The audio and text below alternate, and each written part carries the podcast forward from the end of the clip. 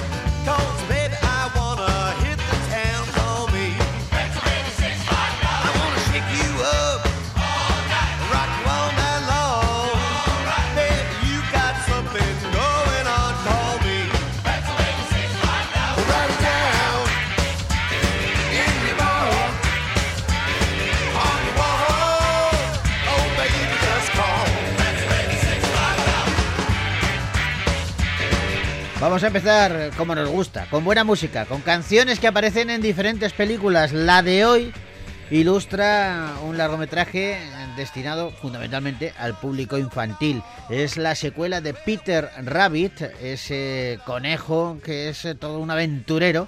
Y en Peter Rabbit 2, Brennan Alice nos canta esta canción.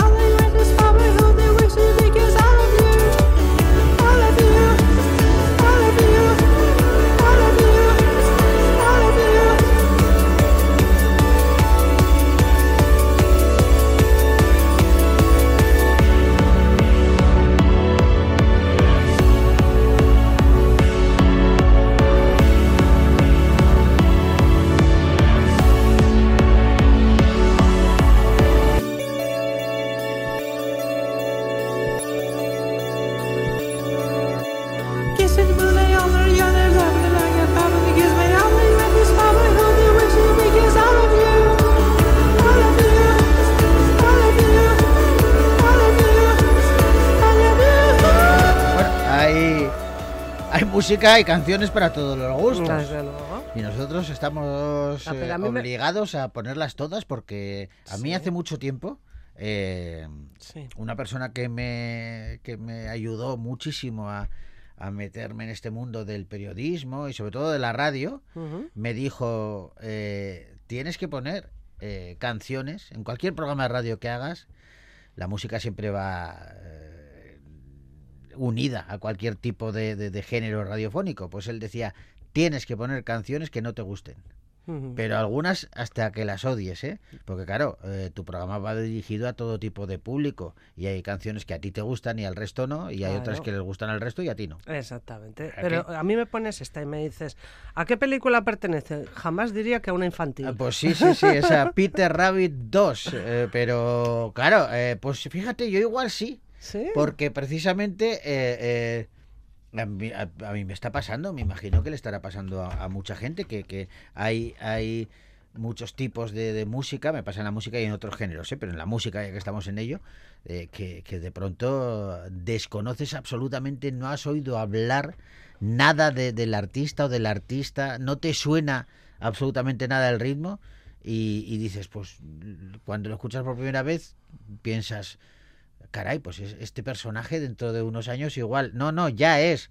Es súper famoso, súper conocido, pero mm, sobre todo para el público infantil, para el público sí. juvenil, y tú no lo conoces porque no te Claro. no tienes la edad, no estás en la en la horquilla.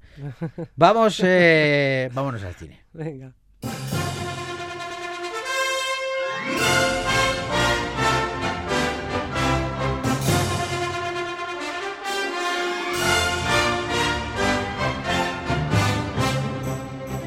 Vamos a comenzar con un drama que se titula Matar cangrejos.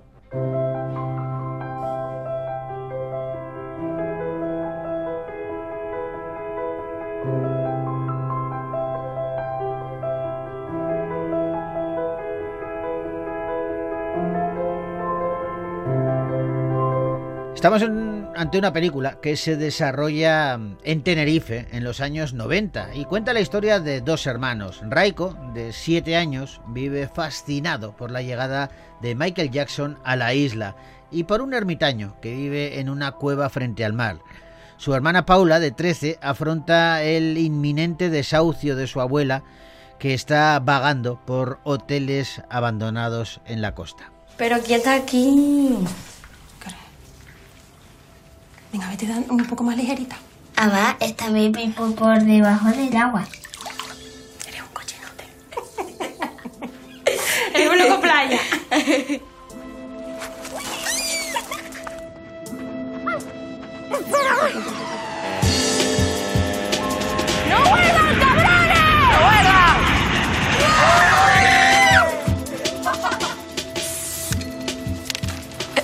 Un corazón por la cara. Estoy, estoy in love. Omar Al-Abdul Razak eh, es eh, quien ha escrito y quien dirige esta historia Matar cangrejos que protagonizan Paula Campos, Agustín Díaz y Sigrid Rogel. Sí, la crítica y el público del Festival de Málaga aplaudieron mucho esta, esta ópera prima de, de- de este director que es eh, eh, sirio. Sí. Pero de origen canario, o sea, es ca- canario con raíces sirias, al Sí. revés, ¿vale? Y es eh, semi-autobiográfica. Bueno, pues ganaron el premio a la mejor película y la Biznaga de Plata a la mejor actriz para Paula Campos, una, una niña que, que- que empezaba con el cine con esta película y que jamás hubiera imaginado pues empezar eh, con su primera película y ganar ese, ese premiazo. Últimamente está pasando, eh, recordemos Sí. 20.000 especies de abejas, abejas. Que, que pasó lo mismo, ni más ni menos que en un festival de prestigio como el de Berlín. Sí, y la madre de los críos, la actriz que se encarga de darle vida, es Sigrid Ogel, que dice que matar cangrejos es muy emocionante porque hace un retrato real del Tenerife de aquellos primeros años 90 y, y- y, bueno, que ha sido feliz eh, participando en esta película. Bueno, pues Matar cangrejos, una película que podéis ver ya en los cines de Victoria Gasteiz.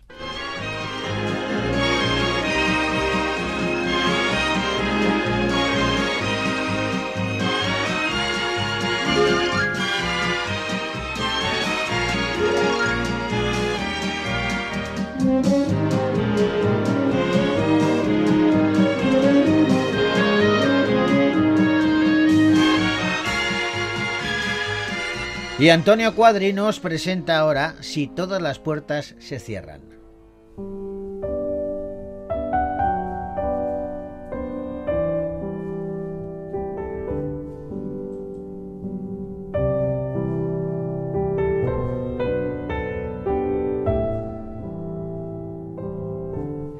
Las tres mujeres protagonistas en- de la película, si todas las puertas se cierran, llevan vidas completamente separadas e independientes entre sí. Sin embargo, sus caminos se acabarán cruzando de tal forma que se van a ayudar unas a otras a encontrarse a, sí mismas. Cada una de ellas tiene que enfrentarse a sus profundos miedos para volver a ser completamente feliz.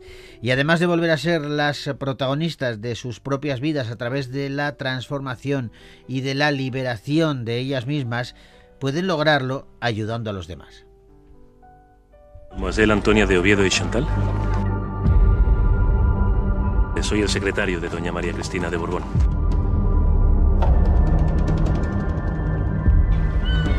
Mi nombre es Antonio Rubio. ¿Sabes cuántas mujeres no tienen otra manera de sobrevivir? Víctimas de mafias. Encima las tratan como si fueran animales. Desde que el mundo es mundo han existido pobres y ricos. Si quiere ayudar a esa gente que tanto le preocupa, lo puede hacer con su trabajo. En Palacio.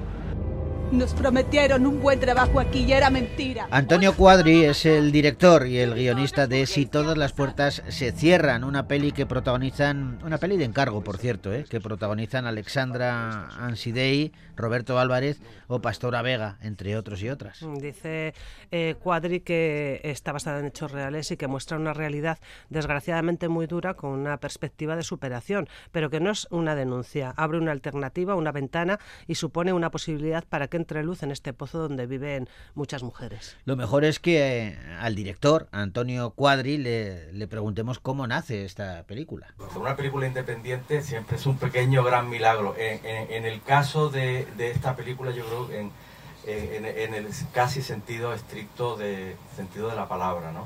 Eh, es eh, tanta tanta la ilusión, ¿no? Eh, ta- es tanto el amor. Eso es lo que al final ha, ha acabado moviendo este proyecto para nuestro equipo, para Tono, para mí, para- Esperanza, pues, toda la gente que nos ha eh, seguido, eh, eh, cuantísima gente que, que- que se ha concienciado ¿no? de, de que merecía la pena apoyar una película como esta por encima de la retribución económica, por encima de con muchísima generosidad, ¿no? Yo quiero expresar de verdad el privilegio, el agradecimiento y es, es emocionante ver cómo desde hace 150 años eh, esa semilla que se sembró pues ha dado su fruto en tantos países del mundo, ¿no? Creo que hemos sido muy fieles al espíritu de Antonia y del Padre Serra, que es una responsabilidad, ¿no? Gracias a esta película se va a dar a conocer y como yo humildemente lo presento ante los medios como un verdadero patrimonio cultural europeo que es Antonia María de Oviedo Chontal desde el punto de vista como, como pensadora, como escritora, naturalmente también en su faceta espiritual, en su faceta religiosa. Pero eh, creo que hay eh, pocas personas en estos dos últimos 200 años, pocas mujeres sobre todo, que han, que han eh, hecho una, una, una apuesta tan bonita y hay una revelación en su vida, ¿no? Tan importante y tan maravillosa como eh, pretendemos mostrar en, en esta, en esta historia inspirada en su vida, inspirada, no basada, fiel, sino inspirada en, su vida, la, la- la unión tan maravillosa con, con el Padre Serra que dio estos frutos y esta conexión con estas mujeres del siglo XXI, del presente, eh, que también pues eh, sufren esta terrible realidad. Y esa pensadora, esa escritora y esa religiosa eh, también es la inspiración de esta, de esta película que, que, bueno, ahonda un poco en, en su vida, pero no, no la refleja literalmente, sino, como bien decía Cuadri, eh, inspira nuevas historias. ¿no? Y también le inspiró mucho una, una, una mm, visita que tuvo. Bueno, su mujer trabaja en un proyecto que ayuda a estas mujeres. Entonces, un día eh, le dijo: Acompáñame, que vas a ver una cosita. Y se encontró en el borde de una carretera, en un polígono industrial, un, un grupo de mujeres, prácticamente sin, con muy poca ropa, eh, de origen afro, afroamericano y africano. Y, y cómo de repente se acercaban a ellas con mucho respeto y con mucha tranquilidad religiosa, religiosos, seglares, eh, que les llevaban bocadillos, preservativos, eh, que intentaban acercarse a ellas, pues eso, desde el respeto, intentaban ayudarles. Y esa fue otra de las inspiraciones de la película. Bueno, son las hermanas oblatas las que también se encargan y que ayudan a, a estas mujeres y las, la- las dignifican de, alguna manera, ¿no? Ellas son las que han sugerido esta película y claro, Roberto Álvarez, uno de los eh, protagonistas, también eh, ha estado involucrado eh, personalmente, no solamente en la actuación, sino también en toda esta misión de las hermanas eh, Oblatas. Y, y- y no sé, Roberto, ¿cómo te afectó a ti participar en- en esta película? En el contacto con la historia y con las personas, con las oblatas, entonces de repente me concernió, me, me- me siento concernido con lo que he vivido. Y lo que he vivido es unas personas que de verdad a pie de calle, a pie de, a pie de, para ayudar de verdad a los demás, no a través de, de- teorías ni de, ni de rezos, que también, sino a través de, de la realidad de la calle. Y esto pues eh, me, ha, hecho reflexionar mucho. Ahora estaba hablando con la madre superiora, que ya soy el vice, superior de esta orden. de hoy, hablando de la prostitución, hablando de la abolición, de la abolición de la prostitución, de qué piensan estas mujeres, de la trata, de todos los perfiles que hay. Todo esto me ha hecho reflexionar, me ha hecho estar eh, con vosotras y con, con esta congregación eh, de corazón. Y, y esto me ha movido esta película y esta es la- mi realidad. Bueno, pues eh, una película interesante. Si todas las puertas se cierran, largometraje que podéis ver ya en los cines, de Victoria Gasteiz.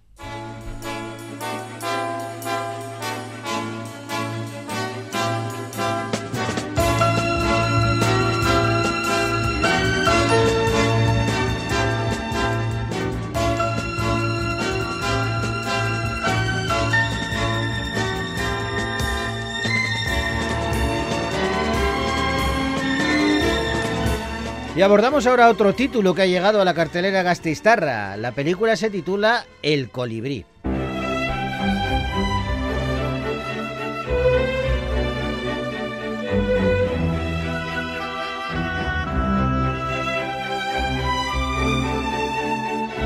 Y esta película sigue la vida de Marco Carrera, al que todos sus conocidos apodan el colibrí, y lo hace a lo largo de diferentes décadas, desde la playa en la que en su adolescencia Marco conoció a Luisa, la mujer que amó durante toda su vida, hasta bueno pues eh, sus paseos por Roma, donde vivió durante años junto a su esposa Marina y su hija Adele, y todo desemboca, todo termina en Florencia, junto a su amigo el psicoanalista Daniel Carradori, que le va a enseñar a hacer frente a los continuos cambios de rumbo y golpes del destino con el mejor de los ánimos. Todos sabemos que lo ganado jugando te hace daño.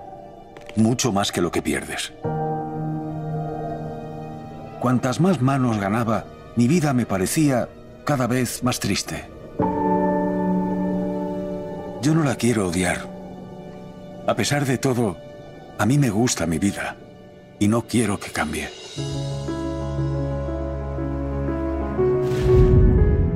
Te he comparado con todas las relaciones que he tenido. Pero como la nuestra no existe. Francesca Archibugui es la directora de esta película El Colibrí, que viene avalada por unas críticas fantásticas a nivel internacional y que está protagonizada por Pien Francesco Fabino, Cassias Muniac, Benaris Bejó, Nani Moretti o Laura Morante, entre otros y otras. Y está basada en el bestseller del escritor italiano Sandro Veronesi y dice la directora que es un relato sobre el amor, la superación y el optimismo y sobre la necesidad de mirar hacia el futuro y de vivir la vida con intensidad.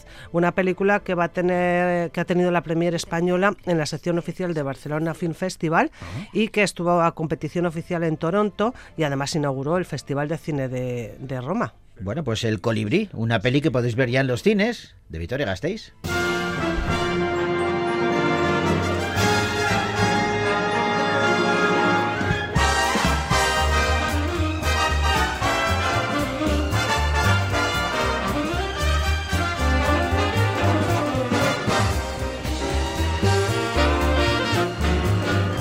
Y ayer avanzaba que hoy íbamos a hablar de una peli que está basada en una serie de dibujos animados de nuestra infancia, hace ya un porrón de años.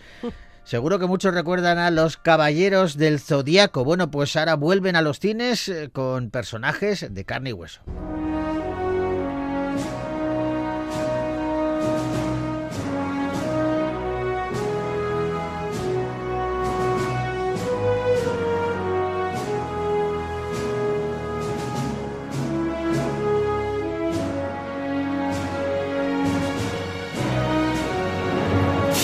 Estamos ante una película de acción real, como decíamos, basada en la saga anime Los Caballeros del Zodiaco. Cuando el joven y testaduro Seiya descubre que tiene poderes místicos, se va a adentrar en un nuevo mundo de caballeros santos en guerra.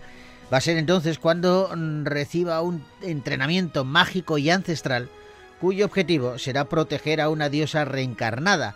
Pero para poder sobrevivir va a tener que sacrificarlo todo y entrar a formar parte del lugar que le corresponde entre los caballeros del zodiaco.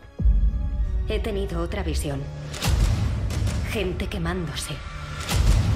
Todo se estaba destruyendo. Fue Atenea. Era ella quien lo hacía. Lo estaba haciendo yo. Pero no dejaremos que eso suceda. He visto lo que hiciste en el ring. Sabía que tenías que ser tú, Seiya. ¿Qué pasaría si te dijera que Saori es la reencarnación de la diosa Atenea? Y que tú estás destinado a convertirte en uno de sus caballeros guardianes. ¿Cómo te sientes siendo una diosa? A veces siento como que soy una extraña en mi propio cuerpo. ¿Preparado para el entrenamiento? El caballero de Pegaso es valiente. Humilde. Alguien que ha jurado proteger a Atenea con su vida.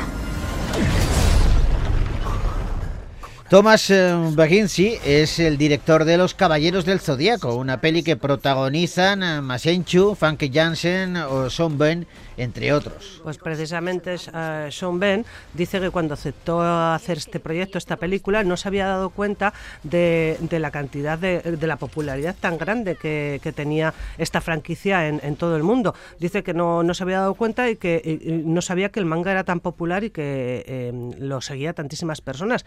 Dice, no era algo que tuviéramos en el Reino Unido, así que no era consciente de, de esta, de esta escala, de Ajá. la escala a la que, a la que eh, se sigue este, este manga, y que fue conocer la combinación de la cultura japonesa con la mitología griega lo que lo vuelve tan único y se separa de otras historias eh, al combinarse ambas influencias. Bueno, pues ahora vuelven, vuelven eh, con una película de acción real, pero seguro que va a traer recuerdos y seguro que algún guiño habrá también a la serie de dibujos animados como lo había.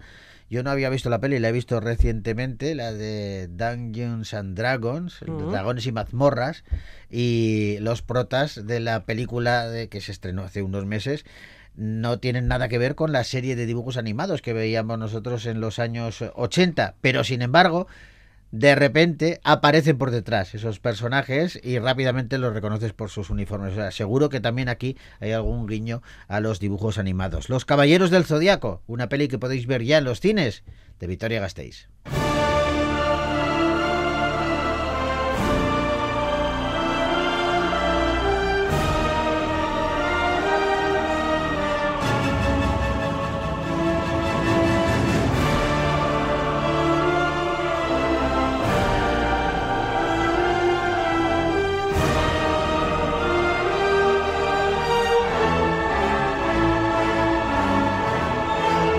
Y ya tenemos que retirarnos, Arancha, que Vale. llega el momento de dejarles el micrófono, cedérselo a otros compañeros y compañeras, eh, que seguro que les van a entretener tanto más eh, que nosotros. Y, y nosotros les decimos hasta la semana que viene, que volveremos con más cine. Claro que sí. Nosotros ahora los dejamos con música y vamos a hacerlo. Bueno, estábamos hablando de la adaptación de, de una serie de anime a la gran pantalla con los Caballeros del Zodíaco. Bueno, pues nosotros vamos a retroceder un poquito más en el tiempo y vamos a hablar de una adaptación, la adaptación de un videojuego, un videojuego de éxito, Tomb Raider, que ha tenido, mm, bueno, pues eh, varias reencarnaciones en la gran pantalla y nos quedamos con la última en donde Survivor eh, puso voz a una de sus canciones. Con ello os decimos hasta la semana que viene.